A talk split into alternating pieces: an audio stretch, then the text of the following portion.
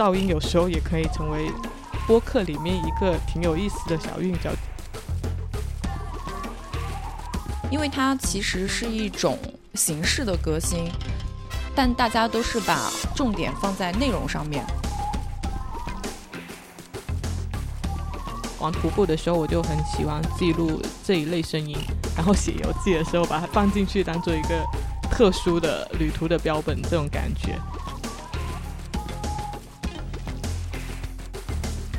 当然，它的内核可能是比较有温度的，但是它的形式上看起来都是比较离大家的生活会比较遥远的一个很有距离感的东西，所以它。的这个作品当中，其实加入了一个真实的生命，所以给作品增添了很多的灵动和活泼。实地音波它有个好处就是它不是一个线性的东西，它可以有更多就是串联的表达。制造噪音的机器，演奏房子，四分三十三秒，电子漫步，长久播放，辽港城市，白鹿鬼。Hello，大家好，我是 Sharon。Hello，大家好，我是 Dancy。欢迎收听我们的节目《Watch Outside》拆盒子。那西安之行就是我们尝试用这种声音去记录旅行，所以呢，就有了一些对于声音的思考。就是你会记录一些怎样子的声音，然后在当下这种更多人可能选择观看视频的一个时代，纯粹的这种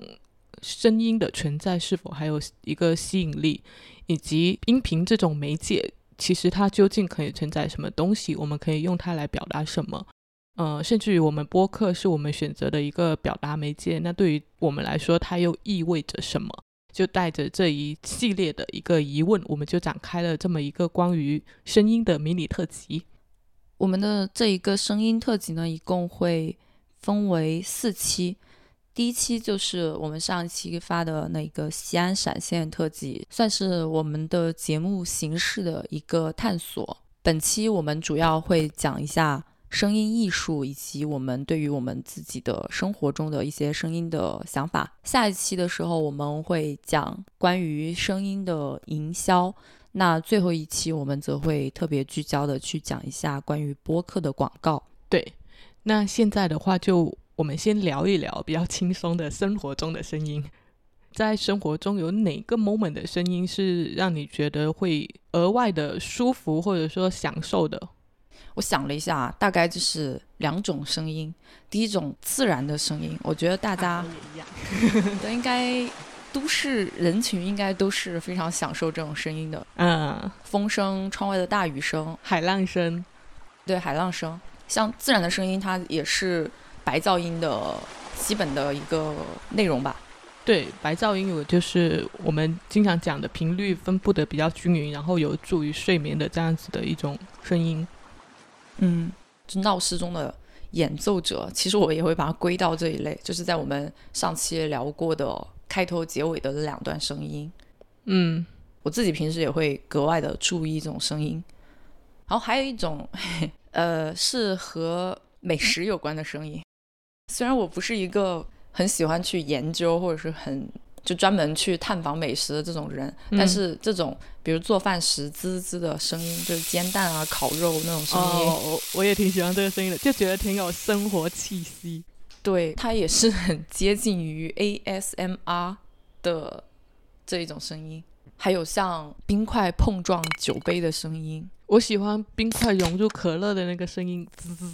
那个很有。夏天的感觉，对啊，其实听到一种声音的时候，就会让你自然的在脑海中浮现一种场景。嗯，那你有什么反感的声音吗？就是让你觉得不舒服或者会觉得很可怕的？还挺多的吧，比如说在路上塞车的时候，此起彼伏的汽车的喇叭的声音，那个很尖锐的那种。对，尤其是在夏天的时候，我感觉我整个人都要会让你很烦。对我感觉我要在车子里面晕倒了，还有那种吵架的声音啊，小孩子哭声啊，好像都是人声哈，好像都是人为制造出来的这种噪音。哦，我有一个物品制造的声音，就是那种塑料泡沫，然后它们摩擦的那个声音，我会挺起鸡皮疙瘩的。哦，我知道，我觉得和这个类似的，就类似于那种指甲刮黑板的那种声音，有点像，嗯，会让你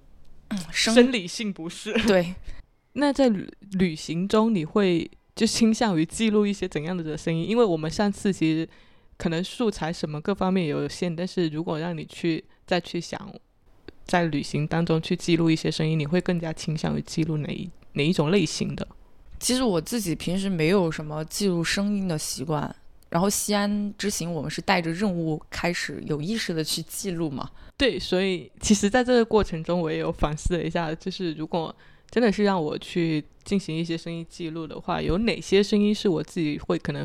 比较主动去选择的？你会有哪一些？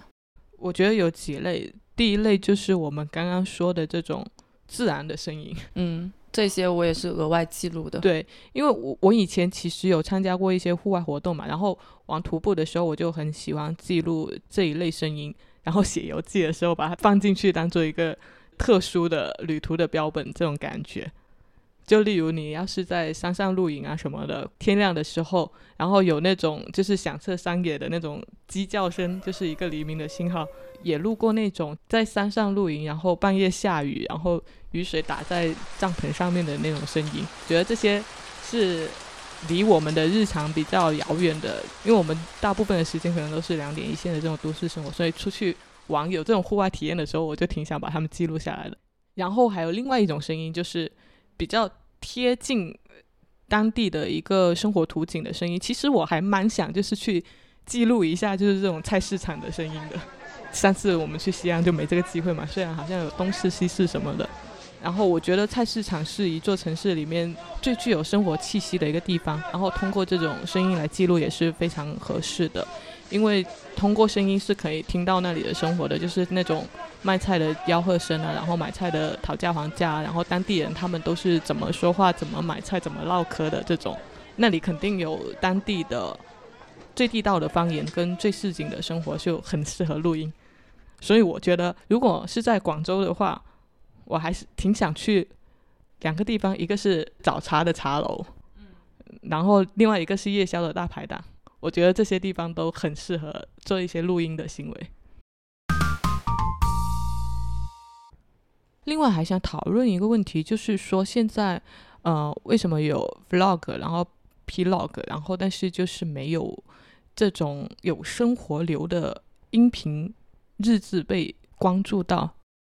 就是其实是有的嘛，但只是说是有的吧，只是说没有被关注到。小宇宙首页也推了几期，呃，类似于声音日志的这种形式。因为播客的发展，所以现在有挺多人去尝试探索音频的各种可能性嘛。那包括我们上一期的那个西安特辑，也是类似于声音日志，但是不完全。在这里可以 Q 一下，我不跑调吗？对，我也想说，我不跑调。他最近发了一条，就是以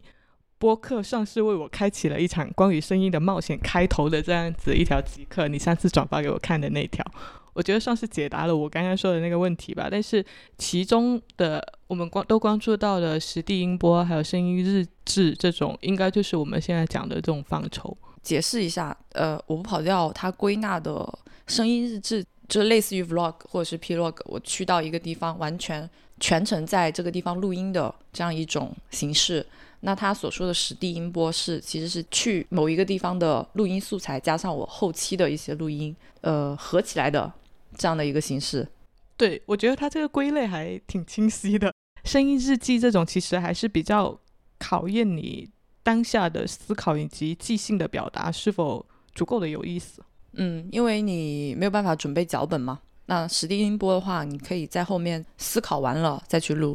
对它相比这种声音日记，我觉得有更多的编排空间，有更多这种戏剧化的演绎。因为我觉得声音日记这种，如果你只是简单的把这种旅行的环境音进行拼贴，然后再加一些我现在到了哪，哪里有什么之类的这种打卡的说明，我就觉得没什么意义，而且。像我们也有经常讨论的，就是有一些可能会偏向于用一种太导游口吻的来讲话，就会让人感觉比较像旅游节目的这种，反而会有一点点距离感吧？我觉得。嗯，不过这个其实也看个人的口味吧。嗯，所以大家也可以看到，我们上一期虽然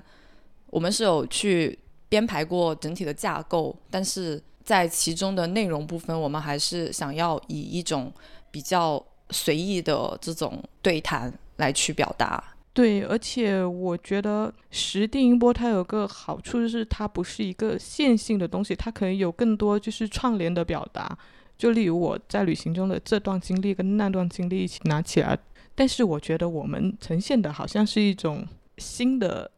实地音波的方式，就是我们不是在模拟还原现场。我们不想说去呈现一种模拟我们在现场的那种感觉，而是更像我们结束了这段旅程，然后带大家重新以我们的视角来走一遍这种感觉。就我们也是作为一个第三方叙述者，跳脱这个旅行本身。嗯，我们是只给你看我们当时的体验是这样子的。嗯，但是我觉得无论是哪一种，都是尽可能的需要有一些更加细节的描述。因为我觉得不比 vlog 它有一个具体的影像，所以你的聆听对象他需要借助你的描述来带入你想要他感受到的那个场景是什么。这一点是我在准备上一期的时候的一些感想。根据我们上期做节目的一些经验，也可以讲一下，就是播客的这些新的尝试。嗯，其实还是蛮费精力的。对，因为。我们去西安的那一次去做这个节目，我们本意是觉得说，因为我们没有办法去录就正常录音嘛，我们本意是说，那我们在西安当下去采集声音，然后展开来讲，可能会比较省事儿。嗯，结果采集完了之后，后面发现这想法真是太天真了，它是更麻烦的，而且至少是乘以三倍的麻烦吧。对，所以说，其实对于播客制作者。来说，想要制作出比较讲究一点的节目，或者制作精良一点的节目，虽然说我们那期也不算很精良啦，但是你要去整理你的素材，然后去展开你的讨论，再去编排你的结构，其实这个过程还是很耗费时间的。那如果你想要每一期都去做一个制作上面非常精良的节目的话，要么你就是全职录播课，要么就是。无限拖更的这样的一个状态，所以呃，其实我们我们自己在这一期的话，还是秉持着一个试验性的态度吧。我感觉啊，我们的基本原则是这样子的：第一是开始做比做完美要重要很多，这是我们在录第一期节目就已经。所以其实我也挺挺期待收到大家的反馈，说这样一种形式。是不是具有可听性，或者说大家是不是觉得有意思？我们可以后续再有更多尝试的方向。嗯，对，我们是想要在保持自己节奏的基础上去多尝试一些新的可能性的。嗯，但是在尝试一些新的可能性的基础上，也不能弄死自己。是的，毕竟我们不是全职的。对，然后还有一个方面。就是对于播客的声音的探索，或者是任何音频节目的声音的探索，尤其是个人创作者来说吧，诶，有一个比较重要的问题就是版权问题嘛。嗯，那关于版权问题，我们可以先讲一下我们自己在西安这一期之前的一个做法。呃，就是你能看到了我们所有的素材，包括音乐、转场音、音效，包括封面图、图片。然后字体全部都是应该怎么说？没有版权问题的。对，都是一些我们都是找了一些可以免费商用的一些渠道去。对，要么就是它是公开版权的，嗯，要么就是有 CC 零的协议的，嗯。那基本上我们虽然说想要去多尝试一些新的可能性，但是我们也只能够带着镣铐去跳舞，因为很多的素材，比如说音乐，那我们也有很多自己很喜欢的音乐想要放进来，对吧？但是是的，不可以啊。然后就是提一下上一期我们开头和结尾放的两段音乐，严格来说它是侵权的，但是因为它是一个环境音的录制，再加上我们那期的节目的概念就是需要这两段录音，所以我们还是放了。是，所以我就可以理解人家 对于版权这个问题的纠结。其实大部分人还是怎么说呢？其实不是特别在意吧，但是可能我们是在从事。这个行业的知道这一些东西，所以对，反正这上一期就是我们的一个试验啦，所以还是很想放出来的。那其实讲到声音的话，有一个声音的创作这个问题，我们可以聊一下，就是一些我们可能之前都有关注过的一些声音艺术。先跟大家讲一下声音艺术这个概念，它是就是当代艺术里面一个独立的，而且还挺硕果丰富的一个流派。主要是指一批对声音比较敏感的这种艺术家，他们利用自身的专业知识，然后从不同的角度、不同的方面去研究声音、记录声音、表达声音跟反思声音的一种艺术。呃，对，简单的过一下声音艺术的发展史。最早期的声音艺术的话，就是意大利未来主义。那么最早的一个所谓声音艺术家就是路易吉·卢索洛，他发明了一批关于制造噪音的机器。嗯，那其实他这部作品呢，是复制了那种工业时代的那种喧嚣，并且模拟了那种战争场面的一个轰炸效果。就是我觉得。噪音其实它也可以成为声音作品，或者说成为音乐的一部分，不需要太过的去排斥这种噪音，因为有人可能会对噪音非常敏感，就看到有一些录播课的，他们可能会被别人喷说，呃，录播课的时候吃东西之类的声音被录进去了，然后呃，录制过程中出现了一些环境音，如果不是过于就是尖锐或者刺耳，其实我觉得。不用太过于吹毛求疵去提要求提供一个无噪的环境，因为我觉得噪音有时候也可以成为播客里面一个挺有意思的小韵脚，就是在前提是在不影响收听的情况下。其实对播客里面出现的背景音，就如果它只是一个背景音的话，我觉得都是可以接受的。嗯，大家的看法还蛮两极的。我有看到有一些人说很不喜欢，然后有一些人又很喜欢。对，有一些人是通过一些背景音来揣测你当时的那个环境，可能什么你有只猫在旁边或者什么的这种，有些人会觉得哎，这个挺有意思的，或者是碰酒杯的声音啊，然后对主播当时的一个场景会更有画面感。其实我还我比较喜欢这一种，对我也是觉得，还是我那个理念，就是让你的播客听起来更有人味。嗯，OK，然后声音艺术同期。呃，就是和这个未来主义者同期差不多的时候，杜尚呢，他也有一个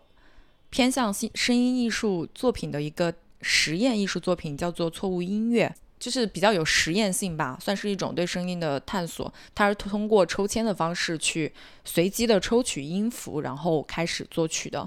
那他的这一个艺术的创作观念，就影响了那一个非常有名的作品《四分三十三秒》。嗯，那这一个作品的话，大家应该在很多地方都看到有报道了。它就是，呃，约翰凯奇在一九五二年的时候，所谓的演奏了一段四分三十三秒的乐章。那其实他就是上了台，然后在那里做了四分三十三秒，什么都没有演。嗯，但其实他这个四分三十三秒是有寓意的嘛，就是它一共是二百七十三秒，然后在一个。温度计量里面负的二百七十三秒的摄氏度其实是一个绝对的临界值，然后它其实有点象征一个破点、破冰这样子的一个意义在里面。就这部作品，它其实是用利用声音的形式在探索一个关于边界的意义，然后同时也带出这种静默的魅力。它其实这一段绝对的安静，也就是对应了这一个绝对临界值——空气和温度的一个绝对值。对，其实。这是一部挺挺老的一部艺术作品了，但是我在 B 站上面去看它的时候，我看到弹幕里都是冷嘲热讽的，就还挺不友好的，说这是什么皇帝的新衣之类啊。我觉得就是好像大家没办法理解这样这样子的一个艺术行为。就我且不说这种边界的意义，但是可能在现在的世界，可能就是这种暂停已经变成了一件轻而易举的事情，然后暂停更多的是。为了去做另外一件事情，而不是体味你体味你当下的感觉，或者咀嚼你当下的一个意义，所以很多人觉得说这种暂停应该是看起来是浪费时间、无意义的，甚至是滑稽的。就是我在 B 站上面真的是看到了挺不友好的一个评价，所以我本来想附这一个链接给大家看，也建议大家最好是关弹幕去看，不然我觉得还挺影响观感的。其实我觉得他的这一个。就 B 站上面这些弹幕，他们的这些反应，就是和对所有的一些很新的当代艺术作品的反应是一样样的。嗯，就包括那个呃杜尚的泉，因为它其实是一种形式的革新，但大家都是把重点放在内容上面。对，所以就重点物嘛。然后如果要说内容的话，其实它的那一段演奏里面，你可以从另外一个角度去把，因为它是现场演奏嘛，嗯，你是可以把当时的环境音视为这个作品的一个部分的。对，它其实当它停止演奏的时候，你是可以听到整个观看大厅里面各种各样的声音。嗯，就观众发出的各种声音。嗯，也是他艺术作品的一部分。嗯，声音艺术就是最早期的一些作品的话，大概就是我们刚刚说到的这些。想了解更多关于声音艺术的发展以及详细的介绍的话，大家可以去呃 Moloscope 关于声音艺术的页面详细的了解。那它是一个人文艺术的 wiki 网站，我们会在 show 里面附上那个链接。声音艺术在当下的一个呈现，就我看到的类型可能会分成大概三种类型，就是比较主流的作品。一种就是纯做声音作品的，这种应该很好理解吧？就是各种实验性的声音探索，或者是基于某种主题创作有明确表达内容的声音，嗯，其实是比较接近音乐作品的。大家最熟悉的这一类的艺术家，可以举坂本龙一。但是他其实也，他的作品也涉及其他类型啊。但是他最为大家认知的应该是这种类型的，就是纯声音作品的这个类型。嗯，一类艺术家他可能就是会探索这种生命里纯粹的一种声音状态；一类艺术家他们可能就是会在探索声音的意义的同时，更加倾向于故意模糊原声、噪声跟音乐之间的界限跟屏障，然后用这种方式来讨论和传递。一种声音在现代社会或者说是历史上的一个文化意义，或者是一些形式上的探索吧，包括我们刚刚说到的那个四分三十三秒，嗯，以及呃长久播放。对这个作品还蛮有意思的，它的设计是时长为一千年，然后从呃两千年一月一号开始播放，然后直到下个世纪才会结束。它其实整个编曲跟设计。它是设计好了一个结构，然后在计算机的帮助下去帮它实现这种播放一千年，然后不会重复这样子的一种状态，算是实现了一个人为作曲跟电脑运算的一个融合吧。嗯，这些都是纯做声音作品的，我把它归为第一种类型了，也是大家最好理解的一种类型。嗯，然后第二种呢，也是呃非常多人在做的，就是声音可视化，也就是把听觉转化为视觉。视觉。对，或者是，呃，对，比较多的都是转化为视觉了。嗯，那他们的办法一般是用水、沙子、盐、米粒等等这些小细粒的物品，嗯，去接收颗粒物，对，接收声音的震动，这是其中的一种，采取的是一种物理的方式嘛。嗯，关于这种物理的方式进行声音可视化的更多的。大家可以去看中科院物理所二零一六年发的一篇文章，叫做《一千种方法看声音》。那里面就介绍了声音可视化相关的各种物理知识，包括声音可视化它其实最早最出名的一个图形克拉尼图形，以及还有用火焰去表现声音比较炫酷的那种鲁本斯管。那在这里同样也给到大家一个最简单的理解方式，就是音乐喷泉。音乐喷泉，好吧。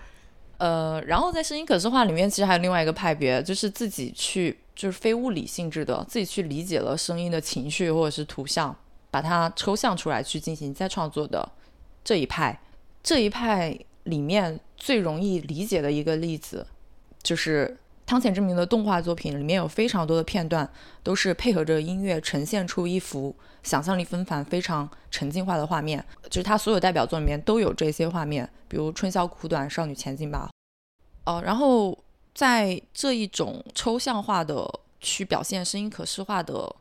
流派里面，现在非常多的就是和新媒体结合的，利用声光影去表现，嗯，声音的，就大家可以想象一下，大概是 Team Lab 的那种感觉，主要是创造一种沉浸式的感觉。嗯，那这种作品的话，其实坂本龙一他也有做过。那最后一种比较主流的类型，其实就是声音装置。嗯。啊，声音装置它的细分类别就非常多了。对，有一些呢是重点对于声声声音的交互性的一个呈现，像美国的音乐家大卫布莱恩，他就是在伦敦有做了这样一个大型的声音装置作品《演奏房子》，这一个应该还挺多人有看过的吧？就他制造了一个大型演奏的一个环境，用像弹奏钢琴一样的方式去弹奏一一座这种废弃的老建筑。它的方式就是在那个那栋老建筑的中央区放一个钢琴，然后这一架钢琴的上面的琴键是连接着这栋建筑里面的，就是某一个部分的，有些可能是钢材的结构，有些是木头的，有些是玻璃的，这样子一些不同的地方。然后它弹奏的时候呢，牵连的这些零件就会跟这个老房子碰撞，发出一些声音，然后有不同的音色。同时，也是通过这种让人们来参与的方式，让这这一个就是有点废弃了的这样一个场所来发出自己的声音。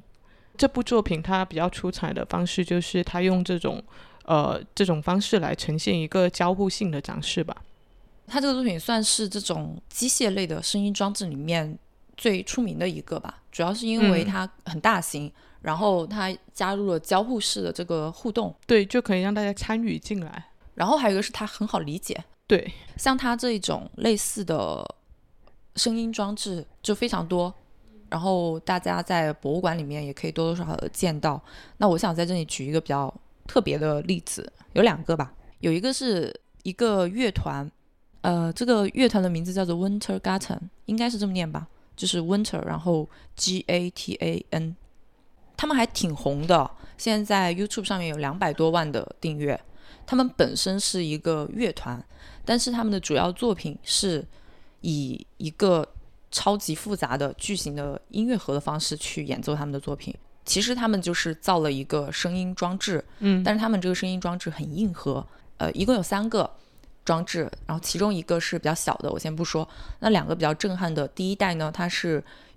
纯手工打造的，嗯，非常巨大，可以就是比钢琴还要高的一个巨大的一个机器。零件一共有三千多个，那它的驱动完全是靠两千颗弹珠去驱动的，由一个人在旁边手摇去输出动力启动它，它可以换一些拨片来驱动它不同部件的转换。那它的这一个呃机器花了十四个月打造，它本身里面就包含了钢琴、鼓声还有贝斯这些音效，所以它乐团只需要一个人操作是吗？技术上来说是的，他只需要一个人在那边摇，像汽车换挡一样的去操作他的这个机器，一个人就是一支乐队。对啊，然后它的一代它是手工感比较明显的，这种好像瓦楞箱一样的这种感觉，这么粗糙。对，然后还有一些乐高的零件什么的在里面。嗯，第二代就看起来更加有机械感了，就是一些钢铁制造的一些零件把它拼凑起来的。OK。很朋克，很 DIY，就是还蛮硬核的一个音乐装置、声音装置。我们会附上它的官网，然后大家可以去它的官网上了解更多。以及呢，他们的音乐是开放免费版权的。它的网站上面写的呢，是对于视频制作者和直播这两种形式，大家可以免费去下载他们的音乐作为呃背景音乐。那我们这种音频制作者，我给他发了邮件，但是我还没有得到回复。他们的这个图纸、他们的字体也全部都是开放、免费下载的。就是这个乐团就是这样子的。嗯，还有一个类似的，是一个在西班牙的艺术家，叫做 Bico Pelo。他在今年隔离期间，因为做了一个系列的声音装置，其实。大家在报道中给它的定义是乐器雕塑，也是今年呃因为这一系列作品红起来的。声音的雕塑，声音雕塑这种好像是挺常见的一种艺术。乐器雕塑，乐器雕塑就主要是围绕乐器。呃，乐器雕塑只是一个比喻，它的。作品呢，实际上也是一个类似于声音装置，你可以把它理解为和前任差不多，但是他们的风格区别非常的明显。首先，Bico Pelo 的这一个在视觉上是非常有吸引力的，就没有前者那么机械朋克。嗯，它涉及的材料包括金属管、广口瓶、椰子壳、植物、水、树枝，还有它的宠物鹦鹉。对它整体建造起来的一个装置是比较小型的，可能就是电脑这么。大小的一个立体的装置，风格上来说的话，类似于一种藏宝阁版的古典机器美学吧。嗯，然后当它激活这个乐器的时候，它就会开始演奏预先设定好的音乐程序。那它同时也是它的鹦鹉的一个窝住的地方。对，就是那个鹦鹉可以呃站在那个乐器上面，可能是一段树枝上面栖息，或者是那个椰子壳里面去休息。那鹦鹉发出来的声音也是他作品的一部分，但那个鹦鹉在他的视频里面没有发出声音，所以所以那个他的视听感受怎么样呢？呃，就是非常的空灵的那一种，因为它那个装置，当你激活它以后，它是会动的嘛。嗯啊，比如说它的一个植物，它会开始旋转，嗯，树枝会开始动，然后发出声音，怎么感觉类似音乐盒？也也是一个音乐盒，但是它是一个比较就是形式上不太一样的一个音乐盒。那前者刚刚那个乐团，它其实也是一个音乐盒嘛。那他的这个作品，我觉得比较有意思的地方就在于，它这个作品体现了一种人与自然共处，或者说技术与生活共处的平衡感，尤其是它那个鹦鹦鹉的加入。反正我现在目前为止看到的声音装置作品都是，当然它的内核可能是比较有温度的。但是它的形式上看起来都是比较离大家的生活会比较遥远的，嗯，一个很有距离感的东西，所以他的这个作品当中其实加入了一个真实的生命，所以给作品带来了，也不叫带来吧，增添了很多的灵动和活泼。就是它是对于一些自然之物或者说我们日常生活的一些物品的运用，就虽然都是机械装饰吧，我觉得。前刚刚前者那个瑞典乐团，它更偏向于探索和炫技的一部爽剧的感觉，嗯，因为他那个真的会看得你很爽，但但是呃，这一位艺术家就是 b a c o Pello，他是一个更宁静的一个安眠曲的感觉。然后总体来说，他们的这两位的作品之所以想讲，是因为他们和更加美术馆的作品比起来的话，都会更加的所谓。下里巴人一点吧，更加接地气一点吧，或者是说，你你可以说他们是更吸引眼球，也可以说他们是更容易带入大众走进这一个音乐艺术的世界。呃，甚至还有一类艺术家们，他们是专门用声音去调查我们的社会，研究这些声音的政治和文化影响，从而回归到这种对于。人性对于人群的讨论之中的，那我们也录了一期西安的特辑，所以想针对这种呃城市中隐秘的声音的一些艺术作品，也在这里跟大家分享一下。首先是德国的第一代声音艺术家代表库比斯，他的作品《电子漫步》这一个还挺出名的，就是他自从二零零四年开始就一直持续的在做这一个项目，已经在全世界有七十多个城市都有落展了，落地开展。一八年的时候，他就第一次在中国有亮相嘛，就上海是他的第七十三站，然后他本人是亲自导览，然后带领呃参与者去戴上他特制的一个耳机，一起去探索上海浦东地区的一些隐秘的声音。就是因为它这个特制的这种无线耳机，它是可以把环境里面的电磁信号转化为这种人人耳可分辨的一个声音的，所以就通过这种形式进行对城市的机理，就进行了一次很特殊的观察。他把这种电子漫步称作是一种有社会研究方式的一个艺术作品。呃，另外有一个话剧作品叫《遥港城市》，它也是一个比较独特的，把艺术实验性探索跟这种进入式的戏剧感感官体验去相结合的一种记录剧场的作品。它的方式呢是把观观众设想成就是表演者的一部分，然后大家全程都佩戴耳机，听听从他的指示去走一个指定的路线，然后大家在一个规划的路线里面一起去去移动，然后跟着。指示去做出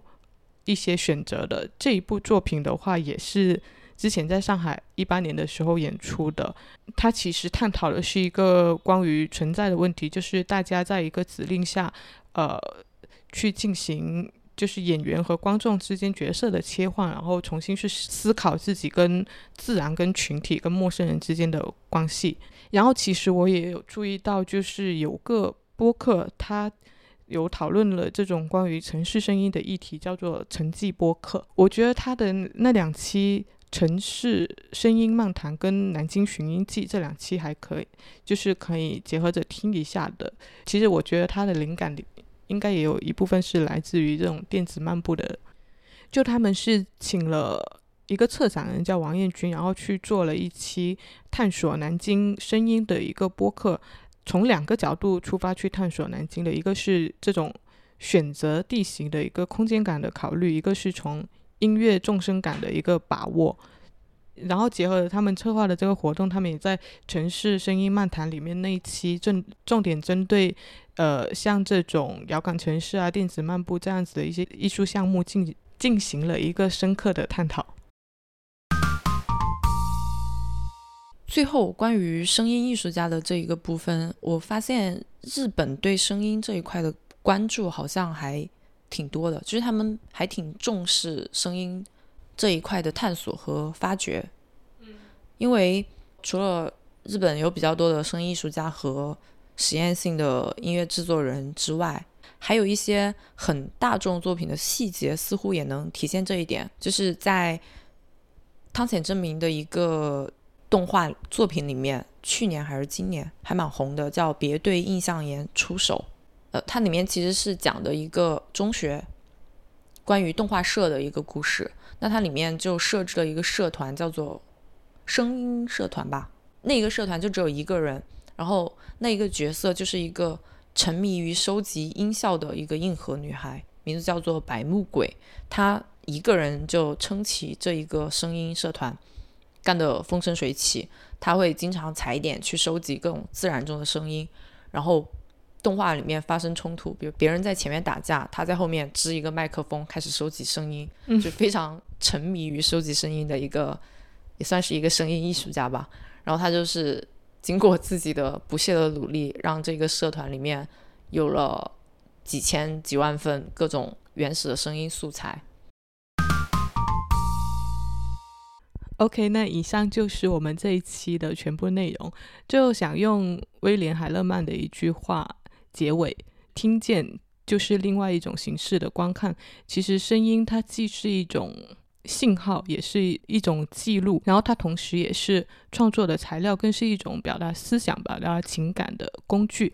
嗯，我挺喜欢阅读声音这个说法的，就是声音里的世界也很精彩，然后声音里的世界也同样需要更多的解读。所以就敬请各位期待我们下一期关于声音的特辑吧。